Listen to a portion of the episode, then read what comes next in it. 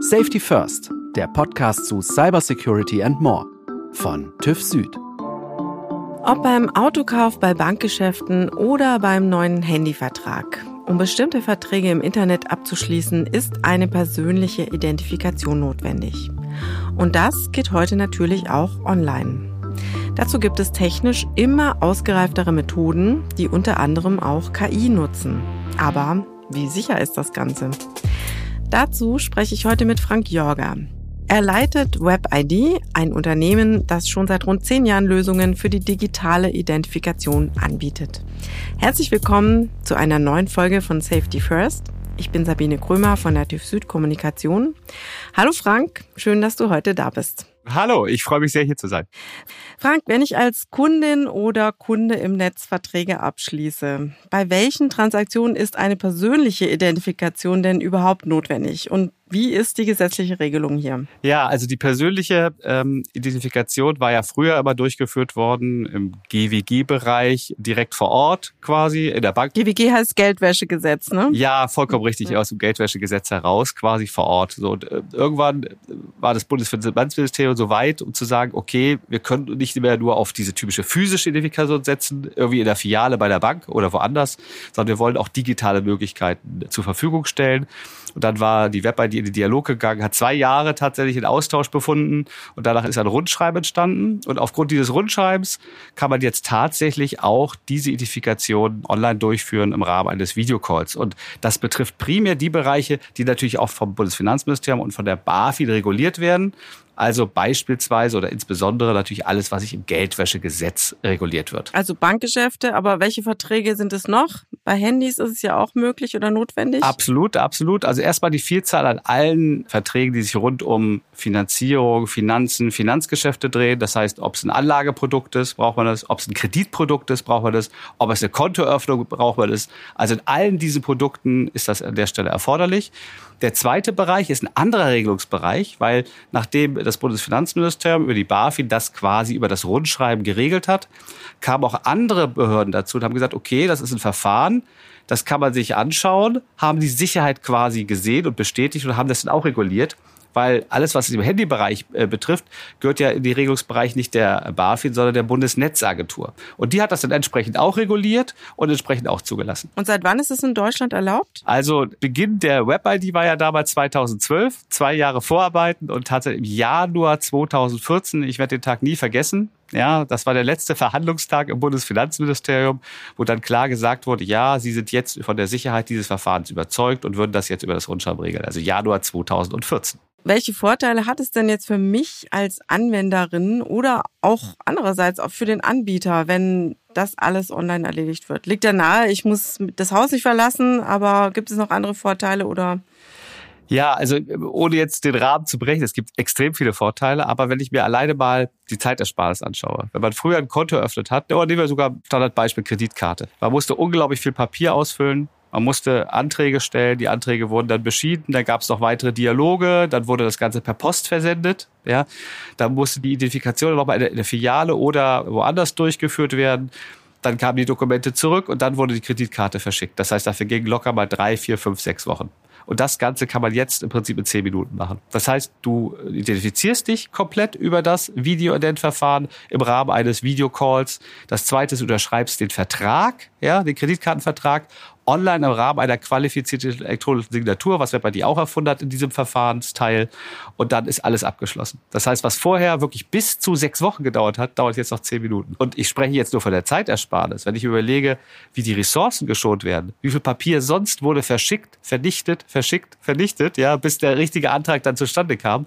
Das wird einfach viel, viel straighter jetzt gemacht über das Online-Verfahren und es spart sehr, sehr viel Ressourcen. Ja, das klingt wirklich ganz angenehm. Diese Bequemlichkeit, die ich da jetzt habe als Kundin, muss ich das mit meiner Datensicherheit bezahlen? Also sprich, welche Risiken stehen denn da dahinter? Also grundsätzlich sagt man ja immer, wenn irgendwelche Daten irgendwo gespeichert werden, dann ist, ist, ist ein Risiko da. Ja, klar, gespeichert werden Daten überall. Nur wenn man sich überlegt, wenn man sich in eine Bankfiliale begibt oder woanders hin, um sich auszuweisen, Risiken gibt's ja überall. Ja, man kann sein Ausweisdokument, was man mit sich führt, verlieren. Das kann gestohlen werden, das kann zweckentfremdet werden, das kann kopiert werden. Also es gibt viele, viele Risikofelder. Und da sehen wir, dass die Thematik im Rahmen eines Videocalls die Identifikation durchzuführen, ist ein One-to-One-Gespräch, ist ein vertrauliches Gespräch, kommt keiner ran, ist sicherer, als wenn man sich in der Öffentlichkeit befindet, wo eher einer drauf gucken kann. Also wenn man das mal so sieht, ist es sogar das sichere Verfahren. Wenn es um die Datenspeicherung geht, ist es natürlich extremst wichtig, dass man alle Regularien, gerade aus der Datenschutzgrundverordnung und weitere, komplett einhält. Und da hat Webber die sich von vornherein immer zu entschieden, eher 150 Prozent auf Sicherheit zu setzen als 100 Prozent und hat die Daten beispielsweise immer komplett verschlüsselt. Das heißt, wir verschlüsseln sogar Daten, die eigentlich gar keinen persönlichen Bezug haben, weil wir einfach sicher gehen wollen. Wo genau stehen denn die Server, auf denen eure Daten lagern? Die sind tatsächlich in Deutschland, ja. Also wir haben uns dazu entschieden, das Ganze in dem deutschen Regelungsgebiet zu machen, auch aus Deutschland heraus. Das hat für uns zwei Gründe. Zum einen glauben wir tatsächlich, dass die Sicherheit dadurch höher ist. Und das zweite ist, wir sind ja ein Unternehmen, was sehr stark internationalisiert. Und diese Thematik Made in Germany, auch Datenschutz und Datensicherheit Made in Germany zu exportieren, ist genau das Richtige. Wir merken ja, wie das bei unseren ausländischen Kunden positiv ankommt. Während andere sich jedoch über äh, die Datenschutzbestimmung so manches Mal beschweren in Deutschland, ist es für uns ein Qualitätsmerkmal. Und das kann eigentlich jedes deutsche Unternehmen so machen, ja, weil ganz klar, wir haben mit die strengsten Regularien in der Welt. Und das finde ich auch gut so. Und deshalb kann man natürlich da auch sein Produkt dementsprechend mit dem Qualitätsmerkmal so exportieren. Jetzt gab es ja kürzlich sehr kritische Medienberichte, denn ähm, der Chaos Computer Club hat es geschafft, bei mehreren Anbietern von genau diesem Video-Ident-Verfahren, das du ja gerade beschrieben hast, tatsächlich diese Identifikationsmöglichkeit mit gefälschten Ausweisen zu überlisten. Seid ihr davon auch betroffen? Betroffen sind wir nicht, ja, zumindest nicht sachlich, fachlich, sicherheitstechnisch, aber medial. Das muss man klar sagen. Hintergrund ist, weil dort der Begriff Video-Ident verwendet wurde. Und Video-Ident ist kein geschützter Begriff. Das heißt, du kannst für jedes Produkt, was irgendwas mit einem Video zu tun hat und identifiziert, nennst du Video-Ident. Ja, was hier passiert ist, ist, es geht ja insbesondere um eine Untersuchung, die sich sehr stark auf die Krankenkassen bezieht. Ja, die Krankenkassen ermöglichen ja mittlerweile den Zugang zur Patientenakte auch über Online-Sicherheitsverfahren. Und da ist es tatsächlich so, dass der Chaos Computer Club geschaut hat, wie sicher sind die Verfahren, die dort eingesetzt werden. So, und welche Verfahren werden dort eingesetzt? Diese Verfahren sind sehr, sehr stark voll automatisiert. Das heißt, da geht es nicht um ein Video-Ident mit einem Operator oder mit einem Videocall, sondern es geht um Verfahren, wo man seinen Ausweis vor die Kamera hält, dann wird der Ausweis automatisiert auf Echtheit geprüft, dann wird automatisiert verglichen, ob die Person vor der Kamera mit dem Ausweisbild identisch ist und solche Dinge. Solche Produkte bietet WebID auch an, aber bewirbt diese Produkte nicht mit hoher Sicherheit. Das heißt also, wir haben sehr, sehr unterschiedliche Sicherheitslevel unserer Produkten. Und wenn das Video-Ident im Rahmen eines Videocalls die höchste Sicherheitsstufe aus unserer Sicht erfüllt, ist es so, dass ein automatisches Produkt eher weiter unten angesiedelt ist. Und deshalb sind wir da nicht, nicht betroffen. Problem ist nur tatsächlich, dass diese Sicherheitsmängel aufgezeigt wurden. Und natürlich ist auch eine Web-ID jetzt gebeten worden, dazu Stellung zu nehmen. Und das haben wir natürlich auch selbstverständlich getan. Also um es nochmal klarzustellen, ihr bietet schon auch diese vollautomatisierten Verfahren an, würde die aber nicht bei solchen Lösungen wie zum Beispiel der elektronischen Patientenakte einsetzen. Ja, also nicht so in der Form, wie sie da jetzt angegriffen und getestet wurden, ja. Vielleicht machen wir erst noch mal einen kurzen Exkurs und du erklärst mir mal, welche technischen Lösungen gibt es denn ganz generell schon am Markt? Wie unterscheiden die sich und für welche Anwendungen sind die geeignet? Weil wir jetzt gerade schon beim Thema jetzt eingestiegen sind. Grundsätzlich ist es ja so, das Thema Online-Identifikation ist sehr breit. Ja? Und wenn man sich einteilt, teilt man die Produkte natürlich in Sicherheitslevel ein. Und wenn man es ganz grob machen möchte, sagt man, ist die höchste Sicherheitsstufe, ist ohne Frage das, was sich aus dem Geldwäschegesetz herausgesiebt, höchste Sicherheitserfordernisse, strengste Anforderungen. Und deshalb gibt es da solche Produkte wie beispielsweise das Video-Ident im Rahmen eines Videocalls, also mit Operator. Es gibt auch ein Produkt, was GWG-konform ist, was sich bei uns Account-ID nennt. Das heißt, die Identifikation auf Basis eines bestehenden Kontos auch das ist sehr sicher. Und es gibt natürlich, was man auch an der Stelle benennen muss, auch die EID-Funktion des Ausweises, denn jeder Ausweis hat ja bereits eine elektronische Ausweisfunktion und auch die kann genutzt werden. Aber im Prinzip sind das die drei Produkte, die dort in dem Markt Anwendung finden. In der Verteilung muss man aber klar sagen, ist im Bereich der Online-Identifikation sicherlich das Video-Ident im Rahmen eines Videocalls mit Abstand das führende Produkt. Ich würde mal sagen, im Online-Bereich 80 Prozent des Marktes geht darauf. 20 Prozent sind die anderen Produkte dann. Und das ist nur im höchsten Sicherheitsniveau. Und bei dem Video-Ident, von dem du jetzt gerade sprichst, was sich so als Standardlösung durchgesetzt hat, ist es dann in der Regel auch mit einem persönlichen Berater wird es durchgeführt, also mit dem Menschen, der dabei beteiligt ist? Oder ist es genau diese automatisierte Lösung? Nein, es ist nur das mit dem äh, Menschen zusammen. Anders geht es nicht. Und das ist auch nur im höchsten Sicherheitsstufe zulässig. Dann haben wir als nächste Sicherheitsebene darunter alles, was die Bundesnetzagentur reguliert. Also ne, im Bereich Telekommunikation, das heißt, wenn man wirklich eine, eine SIM-Karte möchte, muss man in vielen Fällen auch diese Identifikation durchführen. Da geht auch das Video-Ident-Verfahren, aber man kann dort auch teilautomatisierte oder automatisierte Produkte nutzen, weil man dort im Sicherheitsbereich das Ganze etwas tiefer angesiedelt hat. Und die dritte Ebene ist dann quasi die Sicherheitsebene rein aufgrund nicht regulativer Bestimmungen, sondern aufgrund von Sicherheitserfordernissen. Also mal ein Beispiel, wenn man jetzt im E-Commerce ein Produkt kauft, was einen sehr hohen Wert hat und betrugsanfällig ist, kann man natürlich solche Produkte wie ein vollautomatisches Prüfen eines Ausweises natürlich auch dort in Checkout-Prozess implementieren. Das ist aber dann wirklich etwas, was nicht hundertprozentig oder auch nicht annähernd hundertprozentige Sicherheit verschafft, sondern es ist ein Produkt, was einfach besser ist, als wenn man nichts tut. Ja, und auch dafür gibt es natürlich viele Gründe. Und das sind eigentlich, wenn man so will, diese drei großen Bereiche. Auf der einen Seite GWG, dann hat man den ganzen Bereich TKG, Bundesnetzagentur, die Regulierung und der dritte Bereich quasi dann alles Sonstige. Man könnte es jetzt wirklich noch in viel mehr Stufen aufgliedern, aber ich glaube, für die Grundeinteilung reichen, glaube ich, drei, drei Bereiche aus. Und für jede dieser Bereiche hat WebID tatsächlich auch eigene Produkte, die speziell auch für die Sicherheitsstufen zugeschnitten sind. Du hattest ja vorhin das Beispiel genannt oder das Beispiel, wo auch jetzt die Sicherheitslücke aufgezeigt wurde, die elektronische Patientenakte, was ja ein ganz wichtiger, großer Bereich ist, der noch ganz am Anfang steht. Da du ja sagst, die vollautomatisierten Lösungen sind da nicht so geeignet. Was sind denn deine Empfehlungen dafür oder wie würdet ihr das dann anbieten, einer Krankenkasse zum Beispiel zu machen? Ja, also aus unserer Sicht ganz klar ist dort ein hohes Sicherheitsniveau gefordert. Das bedeutet tatsächlich, dass Videodet mit Operator, also im Rahmen eines Videocalls, einer Moderation, eines Gespräches, äh, wie du komplett richtig sagtest, das passt dort. Es gibt aber auch weitere Möglichkeiten, beispielsweise dieses Thema Account ID. Das heißt, eine Identifikation auf Basis eines bestehenden Kontos. Und das kann man auch machen, weil du dadurch eine ganz andere Sicherheit erreichst, weil du überprüfst dann die Person, die dort Zugriff haben möchte auf diese Informationen, anhand eines bereits bestehenden Kontos und kannst dadurch sicherstellen, dass die Person, die vor der Kamera sitzt oder vor dem Laptop sitzt, auch wirklich die Person ist, die sie vorgibt zu sein. Das sind die beiden Bereiche, die man machen könnte. Was man auch einsetzen kann, ist natürlich die EID-Funktion, logischerweise vom Ausweisdokument, die dort implementiert ist. Es ist nur aktuell so, dass die Produkte auf der einen Seite nach Sicherheit gebaut sind, aber auch natürlich auf Nutzer zugeschnitten sind. Und du weißt, das Videoident mit der Kamera kann man ohne weitere Software nutzen. Du setzt dich vor dein Laptop, drückst auf den Knopf und die Videoverbindung wird aufgebaut. Das Thema Account-ID, dafür brauchst du nur eine Kontoverbindung. Das Thema EID, dafür brauchst du eben diesen freigeschalteten Ausweis, du brauchst bestimmte Software und du brauchst deine PIN. Und daran sind noch viele, viele Nutzer in Deutschland nicht gewöhnt. Wir gehen davon aus, das wird jetzt immer mehr werden, aber aktuell ist die Nutzerakzeptanz dort sehr gering. WebID bietet ja auch an, die persönliche Identität online zu speichern. Das nennt sich True ID, habe ich auf eurer Website gelesen. Wie ist denn da der Missbrauch der Daten abgesichert? Ja, also auf die gleiche Art und Weise wie vorhin schon angedeutet. Ne? Es wird alles komplett verschlüsselt. Wir haben ein sehr komplexes Sicherheitssystem, was diese Daten schützt. Und es ist alles in Deutschland. Ja, genau die gleichen Themen, die dort auch zur Geltung kommen. Um das Verfahren noch mal einmal kurz zu erwähnen. Wir geben jedem Nutzer die Möglichkeit, seine Identität auf Dauer zu speichern. Und warum sollte er das tun?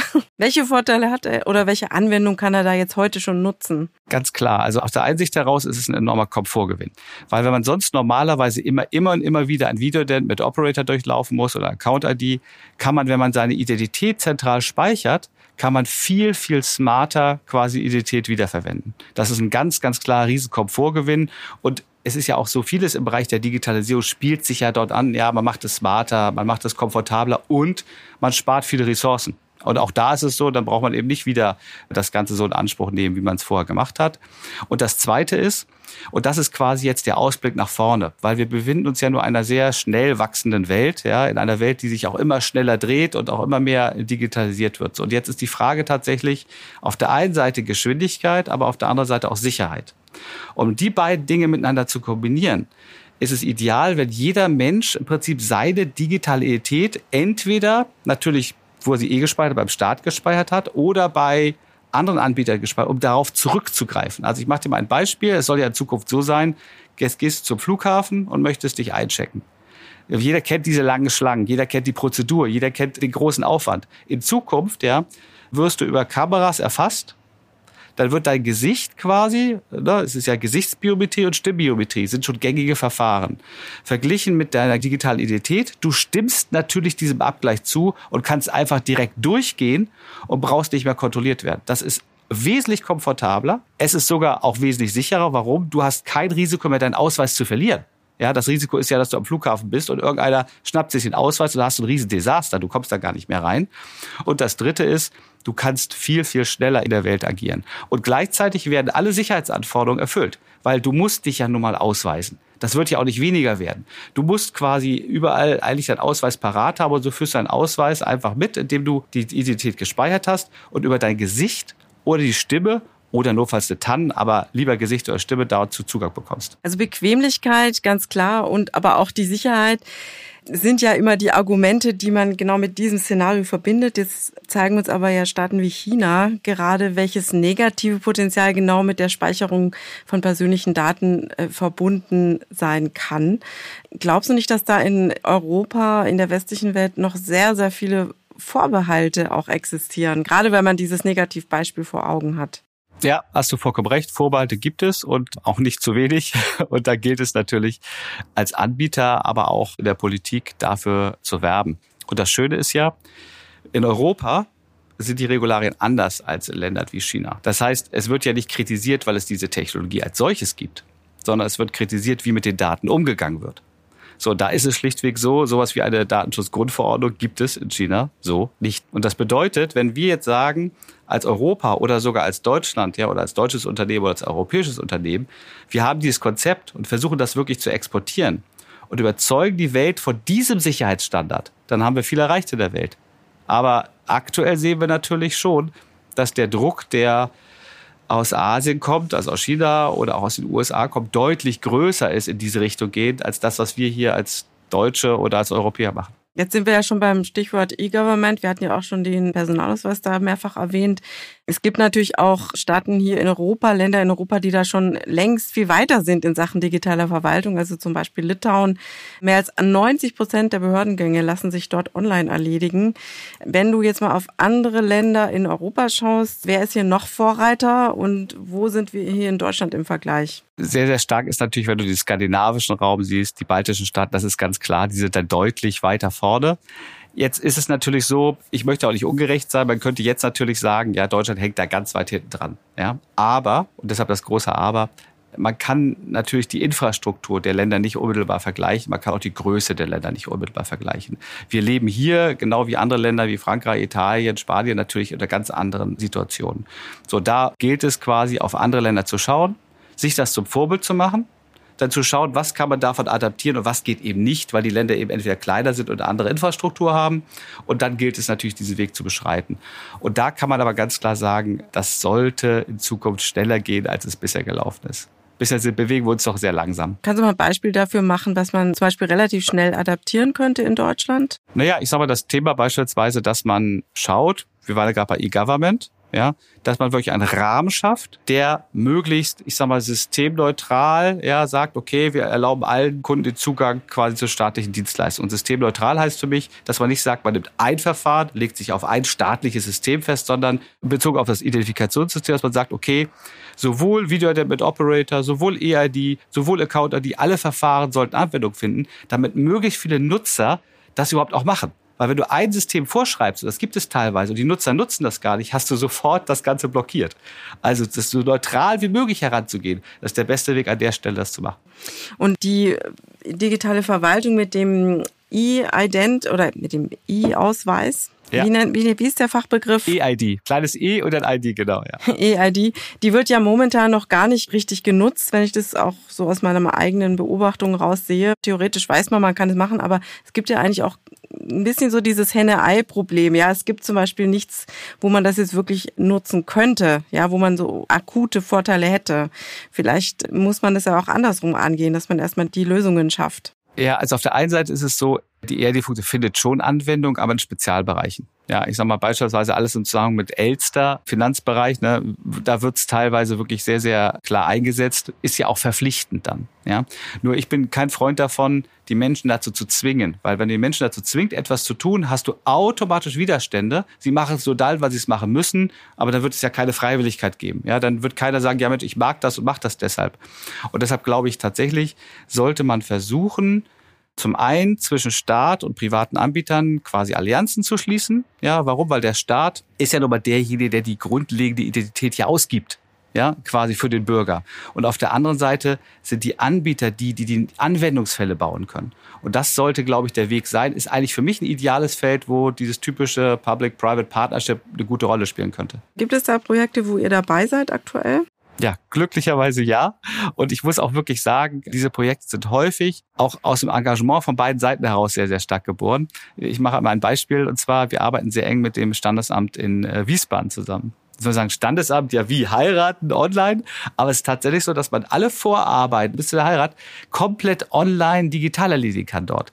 Und das ist wirklich Personen wie damals der Frau Rubbel und dem Jan Klump zu verdanken, ne, die dort maßgeblich von staatlicher Seite das nach vorne getrieben haben. Und wir haben versucht, alles so zu bauen, dass es ideal passt. Und wir können mittlerweile sagen, ich glaube, mein letzter Stand waren, glaube ich, drei oder viertausend ja, Hochzeiten, die bereits über dieses Verfahren getätigt waren. Gab sogar schon Presse Presseberichte zu, dass sich Paare begeistert gezeigt haben, dass sie quasi das, was schön war, nämlich vor Ort zu sein und zu heiraten, so erlebt haben, aber die ganzen Vorarbeiten, die ganzen Behördengänge deutlich effizienter waren. Und sowas freut einen natürlich schon zu hören. Die Romantik kommt dann doch nicht zu kurz. Man kommt äh, doch noch physisch vor den Standesbeamten. Genau. Jetzt haben wir schon über Automatisierung gesprochen. Du hast gesagt, es ist wichtig, dass der Operator, der Mensch auch noch dabei ist. Inwiefern wird jetzt aber heute schon auch von euch KI denn eingesetzt in diesen ganzen technischen Lösungen? Und ein bisschen auch, wohin wird das in der Zukunft gehen? Ja, auch eine sehr gute Frage. Also KI findet mittlerweile fast überall Einfluss. Ja, das heißt also, das sind Systeme, die lernen selbst. Ich sage beispielsweise, selbst bei unserem Video der mit Operator finden ja automatische Prüfungen auch statt. Und diese automatischen Prüfungen lernen natürlich und diese automatische Prüfungen finden wiederum über KI-Systeme statt. Ja, so also da wird es eingesetzt. Im vollautomatisierten Bereich ist es natürlich viel, viel, viel mehr. Und da muss man schauen, in welche Richtung die Entwicklung geht. Also ich bin der Meinung, dass man den ganzen Bereich KI gerade in diesen sicherheitsorientierten Borden noch viel, viel mehr in Zukunft sehen wird. In zwei Zielrichtungen. Zum einen natürlich, um natürlich Ausweisprüfungen noch effizienter, noch schneller und noch sicherer zu machen. Aber auf der anderen Seite, und jetzt kommen wir eben zu diesem kritischen Bereich, um, ich sag mal, Betrugsversuche sehr, sehr effizient zu erkennen. Ja, und da zeigt sich ja beispielsweise immer mehr die Situation, dass man durch Hochleistungsrechner sich maskieren kann. Also es gibt ja unter anderem einen Hollywood-Schauspieler, der sich ja sehr darüber beklagt hat, weil immer mehr Witze mit ihm gemacht werden, weil sich Menschen sein Gesicht aufsetzen. Und wenn sie nur frontal in die Kamera gucken, ja, ist es wirklich so, man erkennt keinen Unterschied. Da gilt es natürlich, auch über künstliche Intelligenz Gegenmaßnahmen zu entwickeln, solche Maskierung zu erkennen. Aktuell ist es tatsächlich so, kann man diese Maskierung, wenn sie sehr gut gemacht sind, aus meiner Sicht nur über den Menschen erkennen. Weil das Interessante ist tatsächlich, wenn du diese Identifikation per Videocall mal durchgeführt hast, wirst du gesehen haben, dass der Mitarbeiter der WebID den Nutzer darum bittet, seine Hand einmal übers Gesicht zu führen. Jetzt kriegen wir viele Rückfragen. Ja, was soll denn das? Was hat das mit der Identifikation zu tun? Das dient genau dafür, um Manipulationen am Gesicht, das heißt diese Maskierung und gleichzeitig am Ausweisdokument zu erkennen. Das heißt, wenn das manipuliert wäre, man hat die gespreizte Hand vor dem Ausweis im Gesicht, würde sofort der Computer es nicht mehr nachberechnen können. Man würde Artefakte sehen an den Rändern und der Mensch kann es erkennen. Die Maschine hat dort viel mehr Schwierigkeiten, das an der Stelle zu erkennen. Ah ja, das ist ja interessant. Frank, was ist deine Vision in den nächsten zehn Jahren? Wo stehen wir da beim Thema digitale Identifikation? Ist es dann für alle Pflicht oder was wird alles möglich sein? Ja, es ist eine gute Frage. Natürlich, ich sag mal, habe ich schon eine Vision, auch mit der WebID im weiteren vorankommen. Also was eine Traumvorstellung wäre, dass es wirklich engere Partnerschaften zwischen Staat und Privatunternehmen gibt. Also das wäre wirklich eine traumhafte Vorstellung, weil ohne den einen, ohne den anderen geht es einfach nicht. Da bin ich absolut überzeugt. Und äh, die Traumvorstellung wäre auch, dass tatsächlich deutsche oder europäische Unternehmen im globalen Kontext eine Rolle spielen. Da sehe ich natürlich große Risiken, wenn man mal sieht, äh, mit wie viel, ich sag mal, allein Finanzvolumen, ja, diese großen amerikanischen Konzerne oder die großen chinesischen Konzerne äh, bestückt sind. So, da müssen wir schauen, als Europäer oder wir jetzt auch als Deutsche zu sagen, okay, was haben wir für Lösungen und müssen unsere Lösung überzeugen. Und was mich natürlich begeistern würde, wenn wir von mir ist auch zusammen mit anderen oder auch als Web die da wirklich für das Konzept, was sehr, sehr stark auf Sicherheit aufbaut, für Überzeugung sorgen können. Das wäre wirklich große Begeisterung für mich. Ja, Frank, vielen Dank für das Gespräch heute. War super interessant und äh, stay safe. Ja, sehr gerne. Dankeschön.